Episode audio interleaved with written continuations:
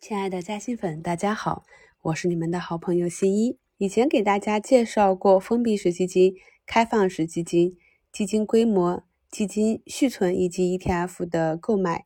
那今天呢，我们来了解一下基金的估值、费用以及利润的分配。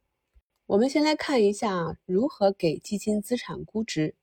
基金资产净值等于基金资产总值减去基金负债。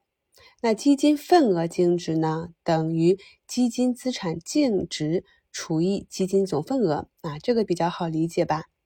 基金资产估值呢，是通过对基金所拥有的全部资产以及所有负债，按照一定的原则和方法进行估值，进而确定基金资产公允价值的过程。基金份额净值是计算投资者申购基金份额赎回基金金额的基础。也是评价基金投资业绩的基础指标之一。基金份额净值是开放式基金申购份额赎回金额计算的基础，直接关系到基金投资者的利益。这就要求啊，基金份额净值的计算必须准确。基金一般都按照固定的时间间隔对基金资产进行估值。我国开放式基金于每个交易日估值，并不晚于下一个交易日公告份额净值。封闭式基金和定期开放式基金的封闭期，每个交易日都进行估值，但是呢，只是每周披露一次基金份额净值。在基金运作过程中涉及到的费用主要分为两大类，一类是基金销售过程中发生的。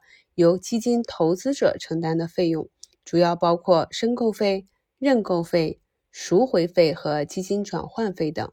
另一类是基金管理过程中发生的费用，主要包括基金的管理费、托管费、持有人大会费用、信息披露费等这些由基金资产来承担的费用。这类费用呢，是需要直接从基金资产中列支啊，也就是从基金资产中扣除的意思。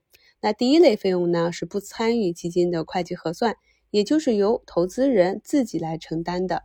我们买入基金啊，当然是想要收获利润。那来看一下大家关心的基金利润的分配规定。要分配利润啊，首先要有收入。那基金的收入呢，主要包括利息收入、投资收益以及其他收入这三个方面。利息收入呢，就是指。基金经营活动中啊，因债券投资呀、啊资产支持证券投资、银行存款结算等啊，这种实现的利息的收入。投资收益呢，就是指基金经营过程中以买卖股票啊、债券啊这些资产而获得的收益。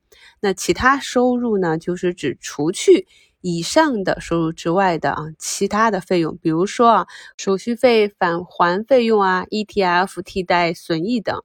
那封闭式基金的利润分配是有一定规定的，每年不得少于一次。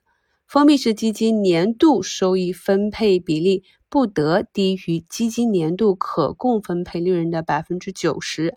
基金分配后，基金份额净值不得低于面值。封闭式基金只能采用现金分红方式。